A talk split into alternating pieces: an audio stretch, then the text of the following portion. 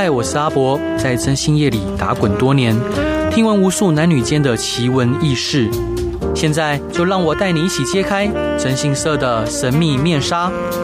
欢迎收听《真心话大冒险》。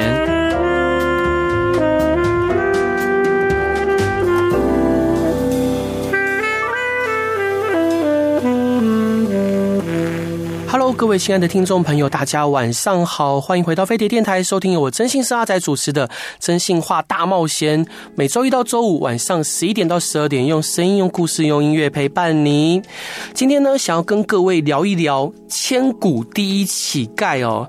为什么称他为千古第一乞丐呢？因为他是唯一一个在官方正史中有传记的。好，乞丐。那有一位作家呢，叫于世存，他对这位乞丐有一段评论，他是这么说的：任何人都没有力量来为他加冕，任何机构都不配为他盖棺定论。这个乞丐的名字呢，叫做武训。哈，武是武功的武，训是训导主任的训。那武训的一生呢，可以说是坚韧意志和伟大理想的完美结合。即使放眼在全世界的角度，他人生的伟大呢，可以说，呃，就是可能不输给德雷莎修女哦。那甚至呢，有可能可以得一个诺贝尔和平奖。但时至今日啊，武训对于大多数人，尤其是对于年轻人来说，是一个非常陌生的名字哦。所以我今天呢，就想来跟各位聊一聊武训的故事。这个武训呢，原名叫武七，好，他在呃临死的那一年才有了他的名字哦，你就知道说他的出身是什么水平了。在以前呃，就是古时候哈，如果说各位有读过呃司马中原爷爷的小说，你就发现很多以前的人呐，譬如说你今天姓陈啊，你在家里排。老二啊，你就可能叫陈老二哦，陈二，好，或者是你姓汪啊，你在家皮，譬如说排名老五啊，就叫王五啊。那所以，诶、欸，这个五七呢，本来他原名叫五七哦，那可能就他们家好排行第七。那道光十八年的时候，好，出生在山东好唐邑县好的武训，他就从从小就开始乞讨，他乞讨到五十九岁，哈，从二十一岁呢乞讨到五十九岁，到当了整整三十八年的乞丐。俗话说，哈，三百六十行，行行出状元，哈。但是你别看武训他当乞丐，但他在乞丐的这个群体里面呢，也算是出类拔萃的，哈，为了可以让自己引人注目。他就把自己的辫子剪掉啊，扮成小丑。他擅长说唱啊，能够现场发挥。他可以去编歌谣哦，就好像那个呃，我们台湾不是有个极致歌王张帝吗？啊，那他就是可以即兴的去编各种歌谣。然后呢，他还会像艺人一样，好表演一些类似像气功的东西哦，譬如说像铁锥刺身呐、钢刀砍头啊，好，甚至好给人当马表演吃虫子和各种肮脏的东西。但也是因为他这一种不要命的表演方式，在这个当乞丐的三十多年的时间里面，哦，他累积了一笔数目可观的财富。但是你知道吗？他一分钱他都不敢花，好，他一分钱都不敢花。但是，诶，你一个乞丐拼命赚钱，然后又拼命存钱，你到底图什么？你到底为什么呢？啊，这个是源于他少年时候的一段经历啊。武训他幼年呢，呃，爸爸就过世了，他就跟他妈妈一起，呃，很艰难、很困苦的相依为命。那家里面呢，穷得不能再穷了。那当他十五岁的时候呢，他就找了个工作，好去呃一家店，好一个叫姓张的啊，呃就是唐工。那这个这个老板呐，好是一个不折不扣的大烂人，好他欺负武训是个文盲，就伪造了一份劳动契约，好其实到现在哦，呃很多。坏老板，哈，坏老板他们也会用一些不平等的劳动契约去限制，啊，就是他员工的一些福利，啊，当然必须还是要提醒各位，哈，任何。合约好，跟法律、善良风俗、公众利益抵触者无效。如果这个合约本身抵触法劳基法哈，那很明显那也是无效的。除非他可能规避劳基法的一些呃内容哈，譬如说他就跟你说，哎，今天你是承揽制哈，你不是员工哈，当然这些都是有法，诶，其实是有法可以循的哈，所以不要轻易的让自己的权利睡着了。OK，总之这武训呢，他就被一个老板骗了，哈，就是给他一个非常糟糕的劳动契约，骗着这个武训呢去签字画押，所以呢，这个武训哈就帮他做了三年的苦力，好，然后呢，结果一毛钱都没有拿到。真的，一毛钱都没有拿到，还反倒欠了一屁股债。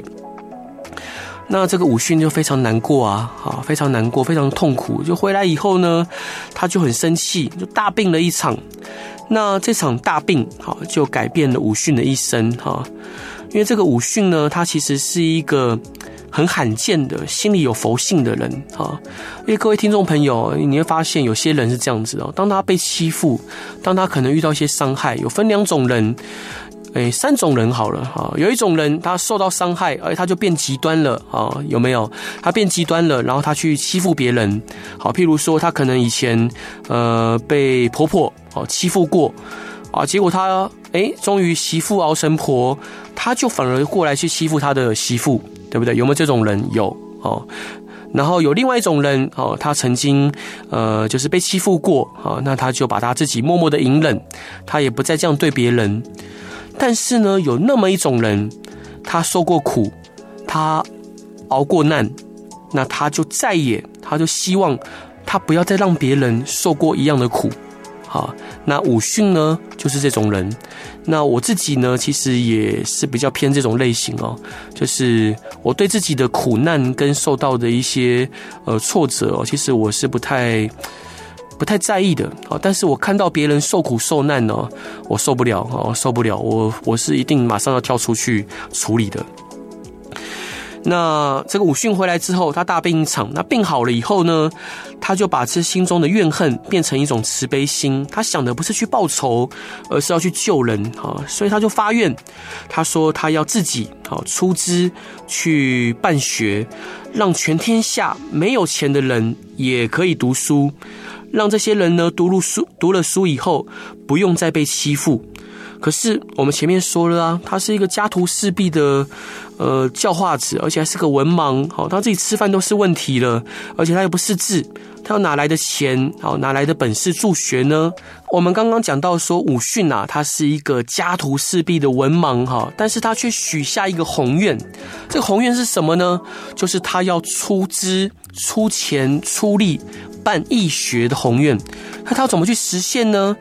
这个二十一岁的武训，他决定，好，因为他之前可能也被冠老板给骗了，好，所以他决定，那我就我也没有钱创业，哦，我也没有，我也不太想给别人打工，那他怎么做？他就决定，那我就来当个乞丐吧，好。那各位伙伴哦，就是其实我我们年，尤其是年轻朋友哦，如果收音机前面呢有一些年轻朋友，你要记住哦，我们做任何事情都要有方法。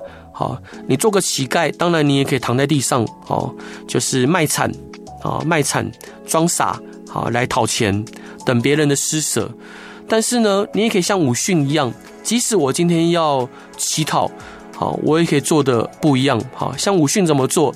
像刚刚前面讲了，诶，他今天说唱逗笑，好，他通样样来。啊，他可以极致的变成一首又一首好听的歌谣，他可以去吃恶心的东西，他可以呃展展现气功，哦，胸口碎大石，钢刀砍砍脖子，啊，用各种方式，他去博得呃大家的青睐，博得大家的开心，然后呢，别人对他嬉笑怒骂吐痰，他也不在意，好，他就笑笑的把痰从脸上抹掉，他继续讨继续讨钱。那别人呢？看他这样子，更愿意掏钱出来帮助他，更愿意掏出掏钱出来去协助这个呃特别的教化子哦。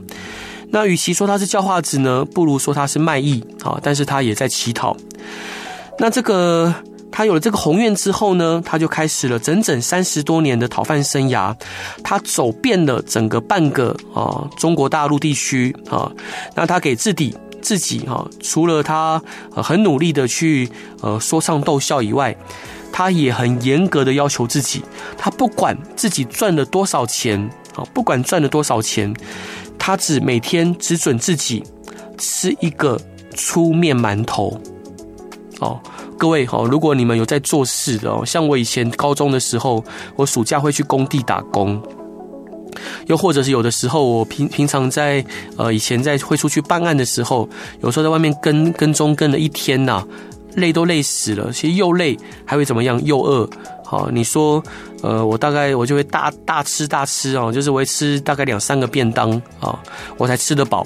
那你可以想看看这个武训，他这个三十年期间，他把几乎整个中国大陆都走遍了，用他的双脚，那时候也没脚踏车，对不对？啊，有脚踏车他也买不起哦，他也不买啊，他用他的双脚走遍整个大陆地区。但是你也知道说啊，他们走了一天，他应该很饿很累吧？诶，结果他。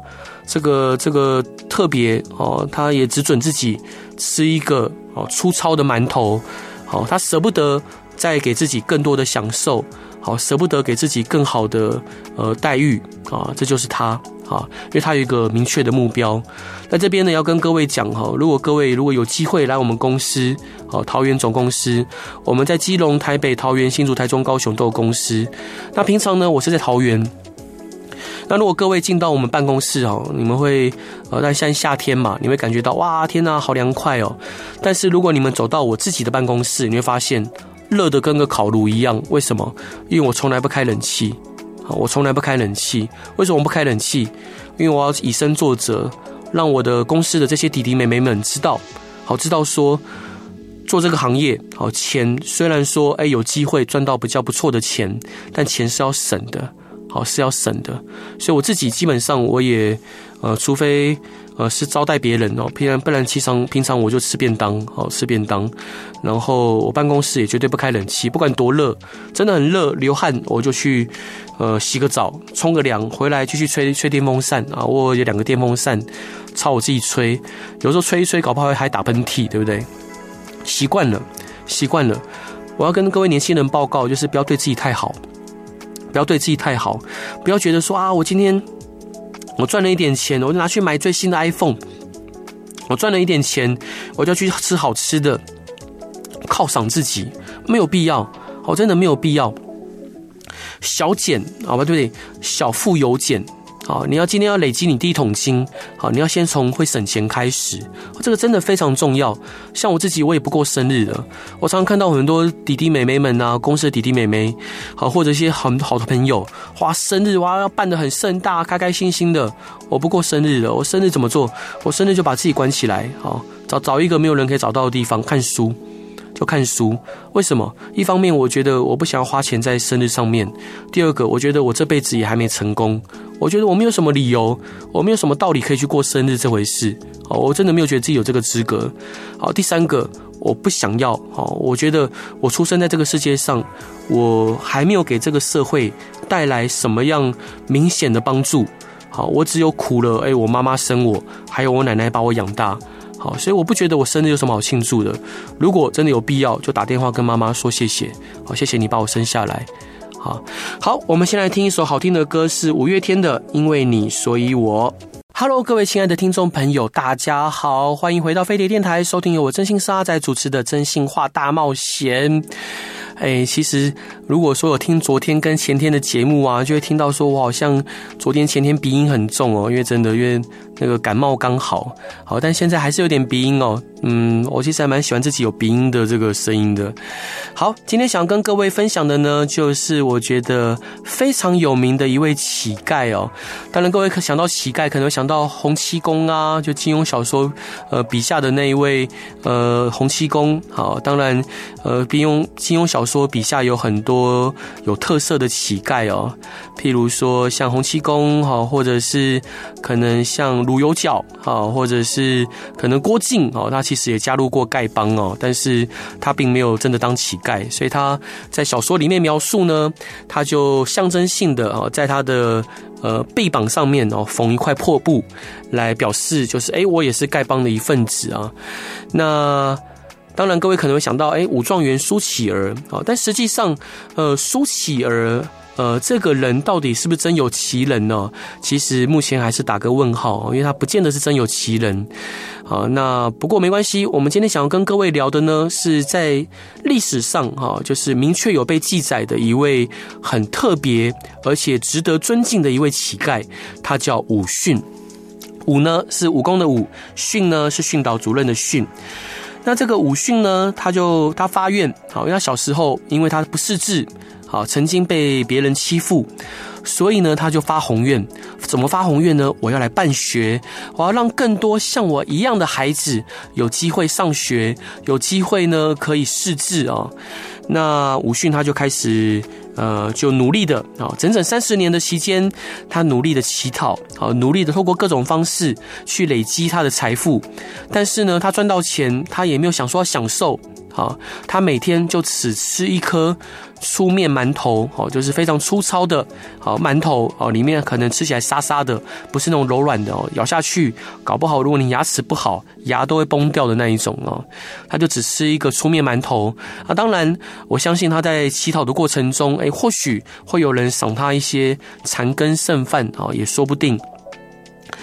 这个武训呢，他天天啊就只吃馒头，然后呢，天天就逢人就把说我要办学这件事情挂在嘴边啊。那这个武训啊，诶，每个人都听到他有这个梦想哦。其实很多人，很多听众朋友，如果你还年轻，我要再跟你们啰嗦一下。如果你还是年轻，你还年轻，好，你没有家累，哦，你可能会有一些梦想啊，比如说你想说啊，我今天要当太空人。我今天要创业，好，我今天要呃做公益，好，你要做一些什么什么什么？那你每一次讲一些别人很少去做的事情的时候，一定会有人对你泼冷水，一定的，一定的，不要理他，好，不要理他，就去做就对了。只要你年纪在三十岁以下，只要你没有家累，只要你没有其他的负担，只要你不会造成别人的困扰，好，记住我有这些前提哦。你有什么梦想，放手去做，放脚去追，好，迈开你的步伐就去追，好。但相对的，如果你今天已经有了家庭，好，你有了家累，好，那你就要有点责任感，好，或者是 OK，你已经欠别人的债了，好，请你以还债为优先，好。那假设今天你有家人要照顾，好，以家人为优先，不要给自己留遗憾。但是如果你没有家累，啊，你没有负债啊，你还年轻，身体健康。就去追你的梦想，哈，这个武训呢，他的梦想就是办学。那周遭的人都笑他啊，你你记得笑哎，哦，那个乞丐办什么学哦？那只有他们他一个老家的这个乡绅呐，哈，叫杨素芳，他呢相信武训，好，那等武训有了一点积蓄之后呢，这个这个乡绅哈杨素芳就帮他理财，帮他买地，好，让这个武训的血汗钱呢就不断的增值。那等到武训五十岁那一年，好，他有多少财产了呢？这表面上啊，哎，他还是一个孤身一人，然后呢，常常住着破破庙，好，然后吃着粗面馒头，好，然后顶多人家给他一些残羹剩饭，啊，然后呢，这时候，哎，这个武训也老了，但实际上，好，各位你明白吗？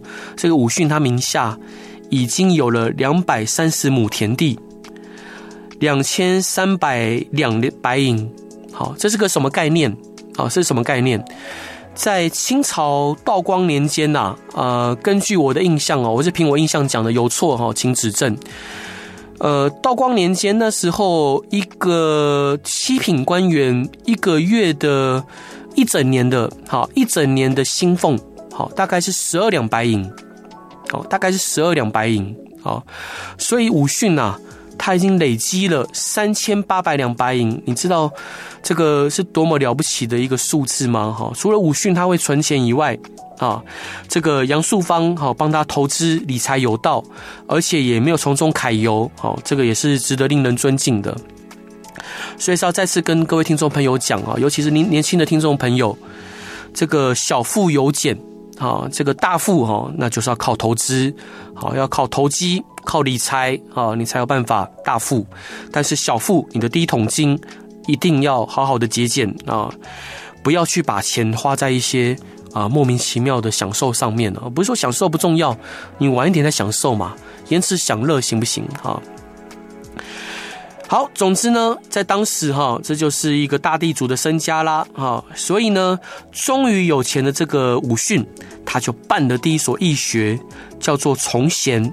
啊，这个崇贤学校好，他这个崇贤学校盖起来了以后呢，武训呢又到当地哦，请了一些有学问的进士啊、举人啊，好家里面去跪求他们来当老师。第一年就收了五十多个学生，哎，真的学费全免。这五十多个学生啊，都是家庭清寒哦，贫苦，这一辈子哦，如果不是办这个义学，这一辈子都没有机会去读书的人哦。其实到目前，呃，这个时代哈，这个时代，当然台湾比较台湾状况很好哦，在大陆其实还是有，呃，据我理解，我之前有读过他们的数据，好像还是有三趴的人是不识字的，好年轻，我指的是二十岁以下学龄的孩童哦，有大概三趴，两趴到三趴还是不识字的。不是每一个人都有这个机会可以上学哦，即使他们是已经有普遍办那个义务教育，他们有办义务教育，但有些人他就是没有机会去学上学啊。那总之呢，呃，这个三年以后，哈，又有一个正德和尚啊，听说了武训的故事哦，他很受感动，他就把这个庙产啊，就是这个庙啊哈里面的财产捐了出来，跟武训办了第二所义学，好叫做。杨二庄义义学，就到了第三年，好，哎，这个办义学这个这个事情啊，连朝廷都知道了。这朝廷啊的学部侍郎哈，呃，就来到了山东来视察，也捐了两百两两百万银子，加上一些乡绅的集资啊，武训呢就办了他第三所学校，好，叫做呃御史巷义学，好。这时候呢，武训已经成为了名人了，非常的受人尊重。但是呢，他还是没有名字啊。这时候刚刚第一段有跟各位讲哦，那个年代很多人他就是你姓陈哦，你排行第二叫陈二啊啊，姓王排行第五叫王五啊。那这个武呢，哎，这个这个这个武训啊，这时候他还没有名字哦，所以他一直叫武七。所以呢，这个山东的巡抚啊，这个叫张耀的啊，就给这个五十九岁的这个老人家啊，就说：“哎，我觉得这个武大哥，哎，武伯伯啊，我觉得你，我可不可以给你帮你取个名字啊？这个武训呢，哎，也就从善如流，哦，就给这个山东巡抚张耀取了名字叫武训。好，为什么要取名叫训呢？这个训啊，是垂训的意思哈。”那这个最后呢，这个事情连光绪皇帝都知道了，因为这个武训出生在道光年间呢，后来五十九岁的时候已经是光绪皇帝了。这个光绪皇帝啊，还特意给了他一个乐善好施的匾额哈。办了这个三所学校之后呢，哎，这个武训啊，啊，他有了名字啊，他就生病了。这个生病了之后啊，他根本就舍不得舍不得花钱吃药。好，这个病啊，就因此越来越重哦。各位可以想一下哈，就是他在他的人生中，他完全没有自己的存在啊，没有自己的存在，他所有的一切行为都是为了别人，呃，就是为了利他啊。因为其实每个人的行为有分两方面，自利或者是利他。那很明显的，这个武训呢，呃，他完全是为了利他而生活着。就他病越来越重啊，最后在五十九岁啊的最后啊，他就撒手人寰。那当他出殡的那一天呢，送葬的人呐，多达五万多人啊，五万多人哦，这个是人山人海，哭声震天哦。这自古以来，这国葬啊啊，都比不上他这么样的。呃，疯狂哦，在这边打个岔哈，就是各位知道吗？哈，我们以前小时候读历史哦，在小时候国立编译馆时代的那个历史课本呐，我们会读什么？读鸦片战争啊，呃，读英法联军之役啊，我们会读到八国联军呐，哈，八国联军就是到呃北京烧毁圆明园，对不对？各位读到历史上读到这一段，但各位各位知道吗？那时候。八国联军打到圆明园，打到北京城的时候，当地的老百姓甚至帮忙这一些外国人帮忙架梯子，帮忙端茶倒水，你知道吗？因为那时候的清政府非常的腐败，非常的腐败，很多的老百姓连饭都吃不饱，哦，都饭都吃不饱，甚至哦，当时的皇帝忘记哪一位哦，下葬的时候，好，那个老百姓们呐，好。就是躲在后面的，连哭都不想哭，有照片哦，双手插在腰后面哦，是完全连哭都不想哭的。但是武训当他过世的时候，这五万人是真的发自内心站出来，真的想要为他送最后一程，真的哭声震天，是发自内心的哭。那我觉得这才是一个大丈夫、一个男人应该有的典范了啊。那总之呢，这个政府啊，这朝廷哦，为了表彰他呢，甚至为他建造了一个武功纪念堂，好，塑造了，诶，他的这个武他的塑像啊。那甚至呢，当时全国呢，哈，有三十多个学校呢，以武训的名字来命名。那到这个，我相信在中国历史上哦，没有任何一个乞丐，也别说乞丐，就算状状元，也几乎没有受过如此崇高的评价跟礼遇哦。那当然，在一九五六年哈十月，有一家香港的影业公司哦，叫昆仑影业啊，有拍了电影，呃，就是诶让武训啊，叫做《武训传》啊，有请了著名的演员赵丹来演武训。那那个当时在大陆地区、香港地区其实卖得蛮好的。好，那。但是很快的呢，就被主流媒体批判呢、说武训这种底层人物，好，在这个封建社会，好，你不想革命啊，你还帮这个统治者去助学，好，说他是污蔑农民革命啊，污蔑农民的革命斗争，哈，那个大陆那个文化大革命的年代哦，很匪夷所思啊啊。结果呢，甚至这个，因为那时候后来就爆发文化大革命啊，所以导演孙瑜啊还被抄家批斗，哦，被捕入狱整整五年哦。对这个电影尚且如此，那对于这个武训本尊哦，哎，甚至就把他定性为大流氓哦，大地主啊。甚至在一九六六年哦，那时候文化大革命如火如荼的时候，这个武训的坟墓啊还被捣毁，雕塑呢还被砸烂。啊，还被那个这个他的尸骨啊，还在大大众之下哈，大大众面前被砸得粉碎哦，你就知道那时候文化大革命有多疯狂，有多糟糕。好，我们先来听一首好听的歌，是告五人的《爱人错过》。Hello，各位亲爱的听众朋友，大家晚上好，欢迎回到飞碟电台，收听我征信社阿仔主持的《真心话大冒险》。今天呢，前面两段跟各位分享的主要是武训这一位千古奇丐哦，他在他的生命历程中啊，他选择了利他，而且是全然的利他，他刻苦自己，他一心一意想要办学，只因为他希望有更多人可以免于像他一样受苦。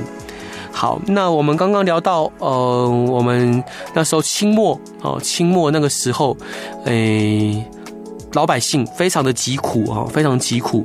那我们以前在，呃，在我这个年代哈，我们的课本是由国立编译馆所编译的。那我们会读到八国联军，好，八国联军焚毁圆圆明园，好，那为什么要焚毁圆明园呢？诶，其实它是有原因的。那今天这一集我们就不赘述。那那时候我们读到说，呃，那时候呃，满清啊，为了要赔偿啊，庚子赔款啊，这个八国联军后来叫庚子赔款，赔款了九点八亿两白银，啊，九点八亿两白银啊，这个在当时整个世界上啊，都是一个非常大的巨款啊。但是各位知道吗？其实这笔钱后来并没有赔完啊，并没有赔完。为什么？后来第一次世界大战爆发，好，我们呃清朝哦站对了边啊，选选对了边，所以呢，诶就因此就不用赔钱给德国跟奥匈帝国。好，接着呢，这个俄国也爆发了十月革命，好，列宁呢也主动表示放弃了庚子赔款。那一九零九年，哈，也就是八国联军攻占北京的第九年，哈，美国开始第一个退款，退款庚子赔款。这个美国人退款要干什么用呢？他把这个钱呐，给当时的中国办教育，他让这个钱呢，每年安排留学生，每年派一百个人去美国留学，好，每年一百个人去美国留学。著名的代表有谁？好，各位可以想一下有谁？好，总之，美国给全额的奖学金，好，以后再慢慢的递减。那为了呢，就是要挑选合适的学生，在北京的清华园设置了留美预科学校。好，就是现在北京清华大学的前身。当然后来呃国共内战之后，这个北京清华大学也来台湾哦，新竹复学了。好，所以现在有新竹清华大学跟北京的清华大学。那这个美国呢，后来。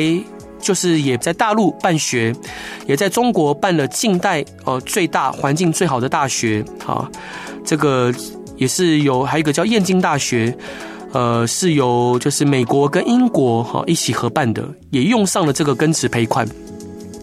那这义和团呢，当初在山西哈杀传教士，杀的那是很凶狠呐。哦，那些义和团这些义和团的群众看到传教士不分青红皂白就杀哈，但是呢，这个山西的英国传教士李提摩太，好，却向英国政府提出山西也需要办学，所以呢，这个英国呢也从庚子赔款里面拿出了五十万两白银，在山西哈办了山西大学哈，在太如今的太原哈，目前还在。那除了用于用于教育经费呢，这个英国的退款呢，还用还有其他的要求，它专门的专项的用于建设中国的图书馆、博物馆以及保护文物古迹。好，在抗战期间呢，有很多的这个呃师生啊，往这个后方撤移啊，往重庆啊移动，还有疏散保护故宫博物院的珍宝。啊，那很多的这个费用呢，都是从英国的退款里面来的。好，其他的那些小国家，像荷兰啊、比利时啊等等，也陆陆续续开始退款。那说说点一些，呃，就是大家觉得比较好奇的，哎，因为这个八国联军里面还有日本呢、这个日本怎么样嘞？哎，这个日本呐，一点都没客气哈，他也就把钱拿走了，一分钱也没退。但是呢，其实日本本来也有一个退款计划，要补助这个留学生哦。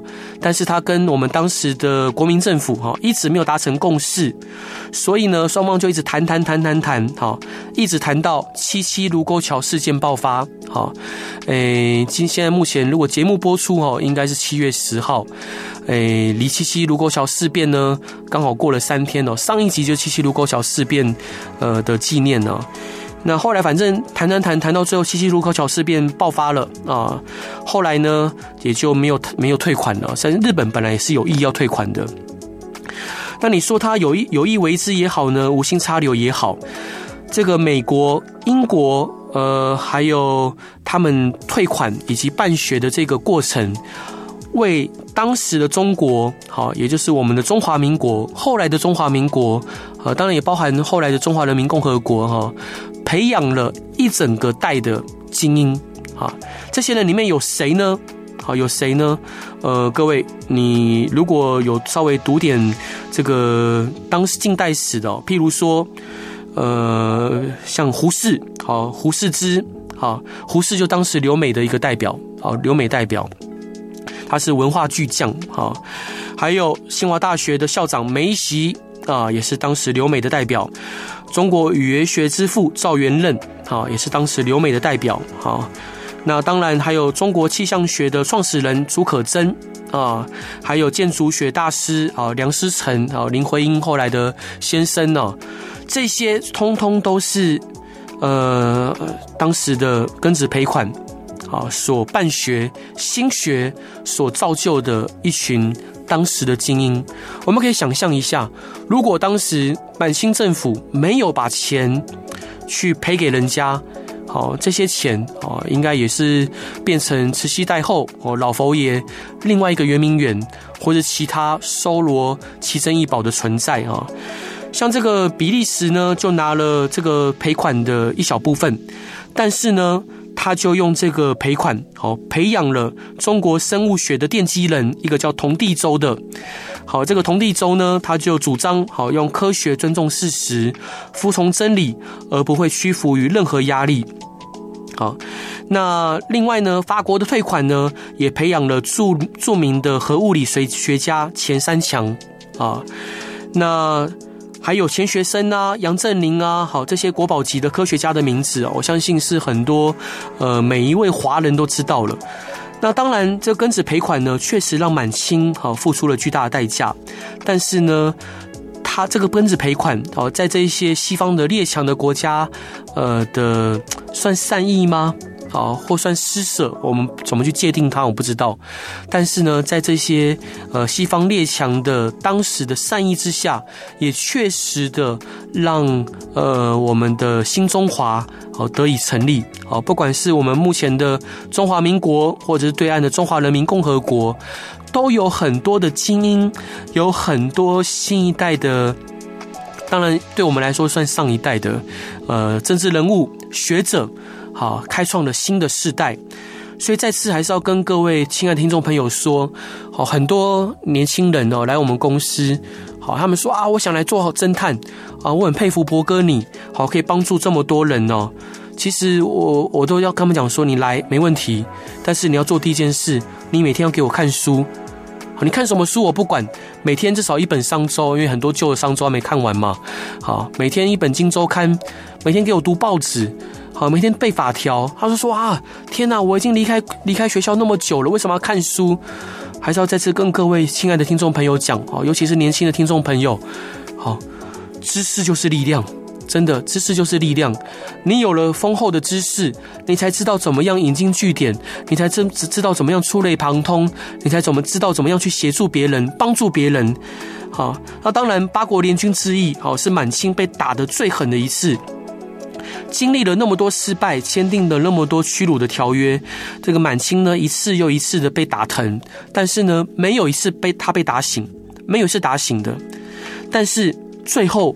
哦，最后办学这件事情，却真正的去开启呃中国新的世代篇章。好，那当然留美的啊，有刚刚讲的，我最尊敬的就是胡适。呃，在之后的节目里面，我也希望能有机会能各位跟各位分享胡适的的这个他的人生历程。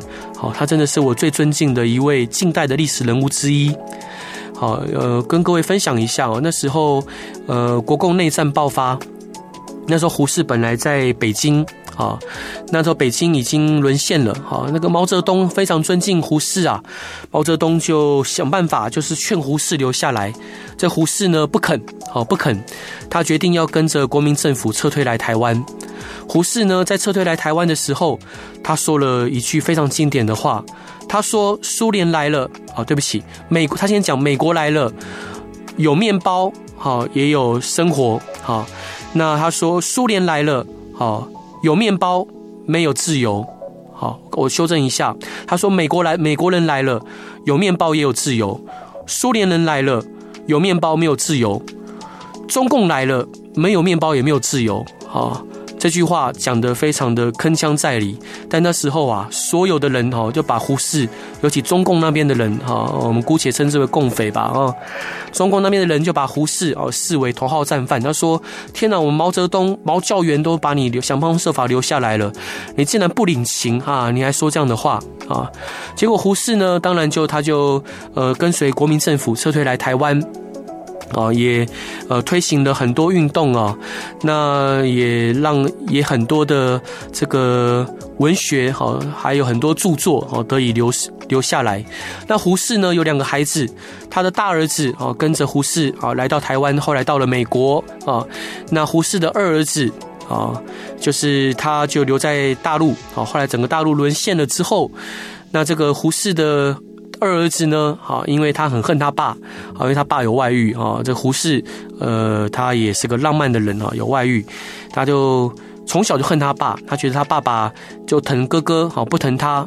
总之呢，这个二儿子甚至写了一篇文章，哦，言辞抨击他的父亲，说他爸爸反动派啊，说他爸爸是什么样啊，哈，抨击的要要命啊。那后来，诶，最后啊，这个很悲剧。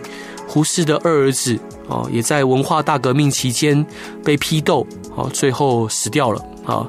但是死掉了，胡适在台湾不知道，哦，并不知道。